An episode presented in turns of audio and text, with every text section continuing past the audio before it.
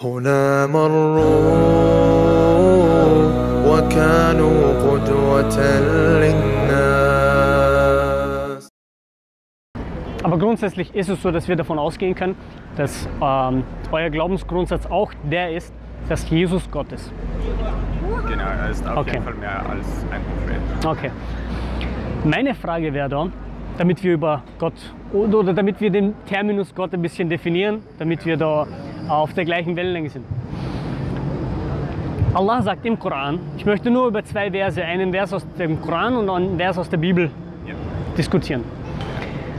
Gott, Allah sagt im Koran in Surah Ma'idah, das ist Kapitel 5, Vers 75 müsste das sein. Gott sagt da, Maria und Jesus pflegten es, Speise zu sich zu nehmen. Im Grunde genommen kein ja, bezaubernder Vers oder so, aber sehr tiefgründig. Weil wenn wir sagen, dass Jesus Gott ist, dann muss man akzeptieren, dass Gott Speise zu sich genommen hat. Und jeder, der Speise zu sich nimmt, muss das auch ausscheiden. Und jeder, der Speise zu sich nimmt, ist auch abhängig.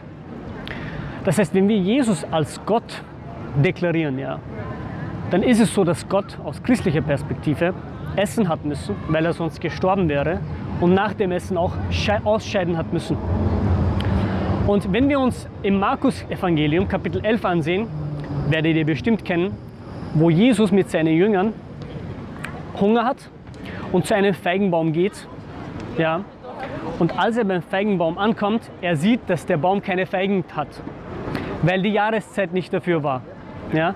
Und es geht noch weiter, er verflucht diesen Baum, den er selber erschaffen hat. Welchen Sinn ergibt es? Erstmal, dass Jesus Gott Hunger hat.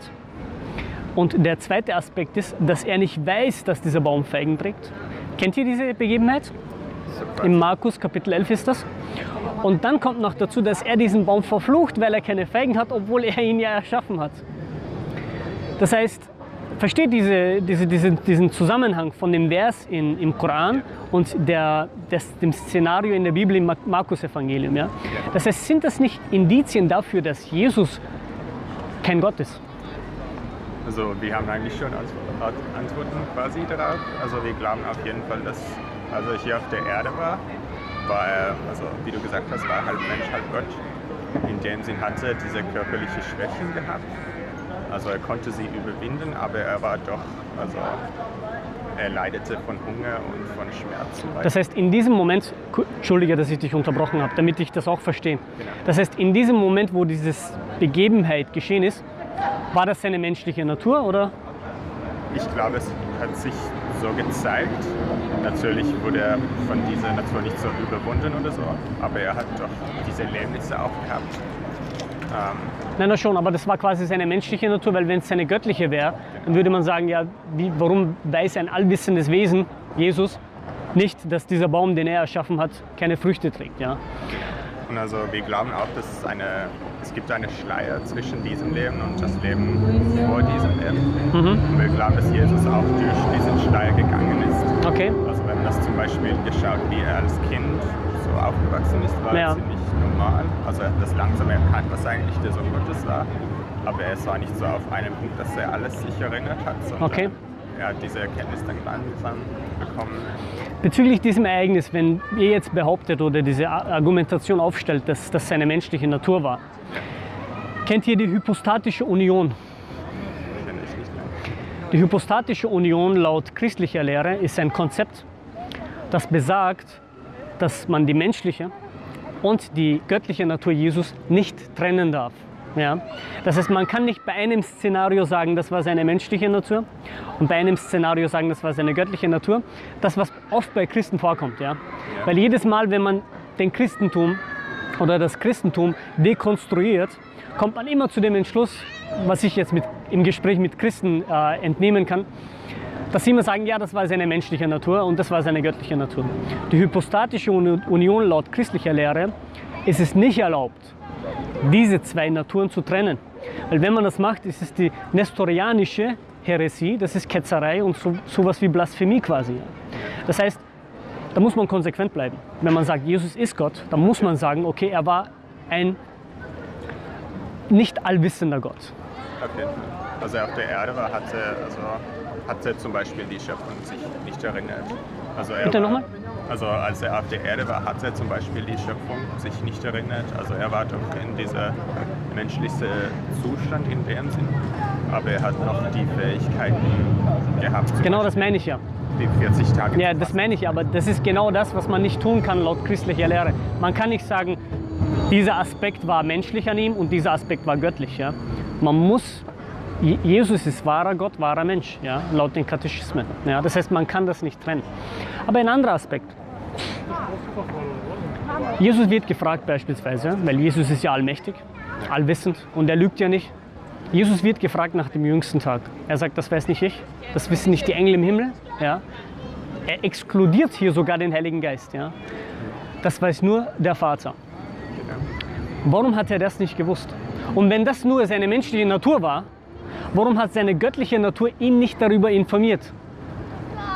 Ich denke, zum Beispiel bei solchen Fällen sieht man sehr deutlich die Unterschiede zwischen Gott der Vater und Jesus Christus und der Heilige Geist, dass sie wirklich drei verschiedene Personen sind. Ich denke, in deren Sinn hat Ja, ja, er unterscheidet sich, ja. Genau. Das ist schon klar. Aber es geht um die Göttlichkeit Jesu. ja. Es geht um die Omnipotenz, Omniszient von Jesu, also die Allwissenheit, die Allewigkeit, die Präsenz von Jesus. Ja? Und die finden wir hier nicht. Also ich persönlich finde an keiner Stelle des Neuen Testaments, geschweige denn des Alten Testaments, da gibt es natürlich Prophezeiungen von Jesu, aber nicht über seine Göttlichkeit, wo Jesus eine akkurate Stelle hat, die nicht keine Ambiguität zulässt, wo er sagt, ich bin Gott, betet mich an. Es muss nicht mal in diesem Wortlaut sein, ja, aber es geht um das Konzept ist nicht vorhanden. Deswegen ist meine Frage, weil warum ich das aufzeige, ist, das ist der, das ist das, der, der wesentliche Punkt, wo wir einen Dissens haben. Weil für uns aus islamischer Perspektive ist es so, dass Jesus ein Prophet, ein Gesandter und der Messias ist. Ja? Und dass er auf die Erde gekommen ist, um das Injil, also das Evangelium, das Wahre, was ihm offenbart wurde, den Menschen zu verkünden. So, wo er nie von sich aus behauptet hat, Gott zu sein. Ganz im Gegenteil. In Markus Kapitel 12 müsste das sein, wo er sagt, ich bin äh, gekommen, um den Willen meines Vaters umzusetzen, nicht den Willen von mir. Äh, ich glaube, Johannes heißt es, ich gehe hinauf zu meinem Vater und zu eurem Vater. Das heißt, er macht hier immer eine Unterscheidung. Ja. Er von sich hat nie behauptet, Gott zu sein.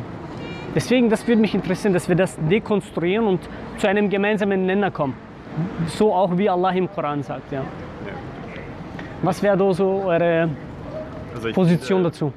Ich habe sehr vieles über also das Leben Jesu studiert, wie er während dieses ungefähr drei Jahre umgegangen ist. Und ich finde es sehr interessant zu sehen, wie also auf kleinen Stellen hat er schon wenig gesagt, also in dieser Richtung, dass er irgendwie göttlich ist. Er hat das natürlich auch gezeigt durch seine Wunder, aber auch seine Jünger wussten es eigentlich nicht, bis er dann das Verstehe, ja. Vollbracht hat. Diese Wunder, die er vollbracht hat, ja, viele davon akzeptieren wir als Muslime, aber das ist ja kein, keine Untermauerung von seiner Göttlichkeit.